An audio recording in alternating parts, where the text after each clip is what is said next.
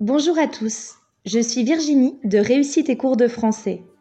Ma mission depuis une dizaine d'années est de guider mes élèves sur le chemin de la réussite en français. Aujourd'hui, je te propose de nous rejoindre dans cette belle aventure et de me suivre sur les différents réseaux pour obtenir le maximum de conseils pour réussir en français. J'ai créé ce podcast pour te donner envie de découvrir les belles œuvres qui constituent notre patrimoine littéraire. Je vais à chaque fois te présenter une œuvre, puis te faire la lecture des premières pages pendant une dizaine de minutes environ. À toi ensuite de choisir si tu as envie de poursuivre ou non la lecture.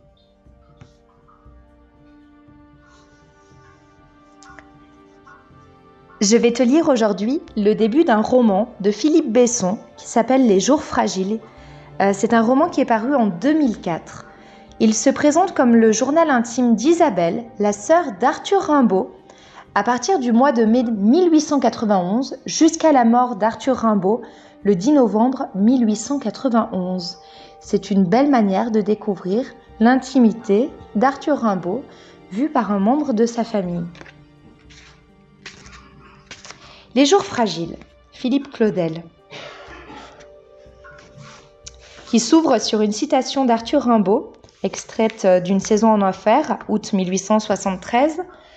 Je reviendrai avec des membres de fer, la peau sombre, l'œil furieux. Sur mon masque, on me jugera d'une race forte. J'aurai de l'or, je serai oisif et brutal. Les femmes soignent ces féroces infirmes, retour des pays chauds.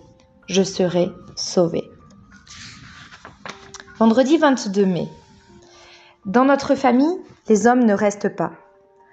Vrai, quand on y songe, ils n'ont jamais rien fait d'autre que s'éloigner, prendre le large, le large, et s'affranchir de nous, les femmes, condamnées à demeurer au pays, reliées à la terre. Je n'ai cessé de me demander d'où ils tenaient cette attirance pour d'autres ciels, alors que le ciel est le même partout. Mon père le premier n'a d'abord pratiqué que des villes de garnison, au hasard de ses affectations successives, à l'écart du domicile conjugal. Il m'a du reste conçu à l'occasion d'une de ses haltes à Célestat. Et il résidait du côté de Lauterbourg, à ce qu'on m'a rapporté lorsque, lorsque je suis venue au monde. Est-il jamais repassé par ici pour voir à quoi je ressemblais? Mère me l'assure, mais j'ai du mal à la croire, même si je me garde de mettre sa parole en doute. S'il a fait le chemin pour me reconnaître, il ne lui a pas fallu longtemps en tout cas pour déguerpir et ne plus revenir pour s'en aller vagabonder vers des soleils et nous abandonner à notre sort, à notre sol. Je ne sais rien de lui, ou presque, sauf qu'il fut capitaine, officier itinérant, tantôt en Algérie, tantôt en Crimée, qu'il fut élevé au grade de chevalier de la Légion d'honneur, et qu'Arthur et moi lui devons nos yeux bleus. Oui, il y a ça, sans équivoque, les yeux sont ceux du père. Arthur n'a pas arrêté, lui non plus, d'avoir la bougeotte, je ne serai plus capable d'établir avec certitude le compte des lieux qu'il a traversés, des collines qu'il a chevauchées, des contrées qu'il a explorées, des horizons qu'il a cherché à atteindre. Je me souviens en revanche, avec exactitude, que j'étais une toute jeune femme quand il s'en est allé. Je n'avais pas 20 ans. Lui en avait 25, en paraissait 17. Il avait une maigreur adolescente, la tête rentrée dans les épaules. Il est parti, sans un regard pour nous autres. Il nous a laissés à nos Ardennes, qui étaient pourtant aussi les siennes, à ce pays de gel, dur et noir. Cela fait plus de dix années maintenant que l'Afrique nous l'a pris. Frédéric, enfin, ne vit pas très loin de nous, mais bien assez pour que nous ne le fréquentions plus. Mère l'a banni voilà bientôt six ans. Tout ça pour un mauvais mariage. Aujourd'hui, alors que l'un de nos hommes se rapproche, que l'on n'espérait plus, il faut encore ne pas bouger d'ici et attendre. Après son interminable exil, Arthur a en effet débarqué à Marseille, où on doit l'opérer. J'aurais aimé l'y rejoindre, mais notre mère en a décidé autrement. C'est elle, et elle seule, qui montera dans le train demain, à l'aurore. Elle revient du bureau de poste d'Attigny, où elle a télégraphié son heure d'arrivée à son fils. Elle me commande de rester à Roche et de m'occuper de la ferme pendant son absence. Je ne discute pas. Elle sait ce qu'il y, a à faire, ce qui est bien, elle l'a toujours su. Samedi 23 mai. Je ne me fais guère d'illusions. Si mon frère rentre en France aujourd'hui, c'est davantage pour se soigner que pour nous revoir. Mais qu'importe ses raisons, ce qui compte, c'est qu'il soit plus près de nous qu'il ne l'a jamais été au cours de la dernière décennie. Ce qui compte, c'est qu'il soit de retour. Bien sûr, son état nous cause du souci. Voilà plusieurs mois qu'il se plaint d'une douleur infectieuse au genou, qui le fait terriblement souffrir, au point qu'il éprouve les plus grandes difficultés à se déplacer. Il a soumis son cas au docteur de Somalie, mais ceux-ci ne sont pas parvenus à comprendre son mal ni à enrayer sa douleur. Les hôpitaux de là-bas n'ont sans doute pas démérité, mais on ne peut pas demander à des dispensaires de brousse d'accomplir des prodiges et de fournir toutes les réponses au mystère du corps humain. Arthur a pris la bonne résolution, en tout cas, en acceptant de confier son sort à des médecins français qui ont plus d'instructions et qui sont mieux informés des derniers développements de la science. Et on prétend que l'hôpital de la Conception à Marseille est un établissement sérieux. De savoir cela tranquillise un peu mon anxiété.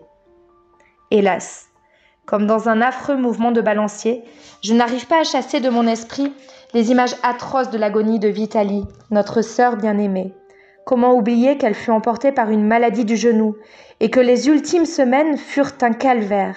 Comment ne pas établir le lien? Comment ne pas croire à une malédiction, à un enchaînement du malheur? Dieu miséricordieux, qu'aurions-nous donc fait pour mériter un tel sort? Quel outrage aurions-nous donc commis? Mais je veux croire qu'Arthur est en mesure de guérir et que cette vilaine névralgie ne sera bientôt plus qu'un méchant souvenir il est temps décidément que nos hommes nous soient redonnés. Dimanche 24 mai, je m'étonne moi-même de tenir ce journal, d'en ressentir la nécessité. Mais après tout, Vitalie en tenait un, elle aussi, et cela n'étonnait personne. Au fond, on a le goût de l'écriture dans la famille. Il n'y a guère que notre aîné, Frédéric, que cela rebute. Et puis, je suis allée aux écoles, je sais mon grec et mon latin, et je m'y connais un peu pour tourner les phrases. Pourquoi devrais-je m'interdire cet exercice Hein?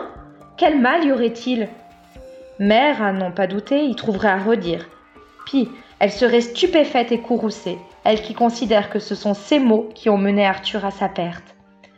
Pourtant, elle n'était pas la dernière à se plaindre de la rareté et de la brièveté de ses lettres d'Afrique. Elle l'aurait aimé quelquefois plus disait. Ce fils lointain, du moment qu'il avait opté pour une existence sérieuse. Il n'en reste pas moins qu'elle nourrit une sorte de méfiance naturelle à l'égard des introspections, des confessions et de ceux qui s'y abandonnent, qui s'y abîment.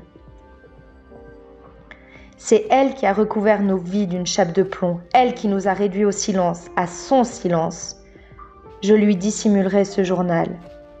Comme elle ne me questionnera pas, je n'aurai nul besoin de lui mentir. Elle m'a toujours tenue pour une fille réservée, une fille du dedans, disciplinée. Les mères peuvent se tromper aussi. Et s'il s'agissait seulement de ne pas égarer des sentiments, de retenir des fragments, de conserver des souvenirs, de figer des instants, d'égrener les jours. Voilà, j'espère vous avoir euh, donné envie pardon, de, découvrir la suite euh, de, ce roman, de ce journal intime écrit par Isabelle, la sœur d'Arthur Rimbaud. C'est une manière euh, intéressante d'appréhender la vie, la vie d'un auteur, d'un auteur célèbre.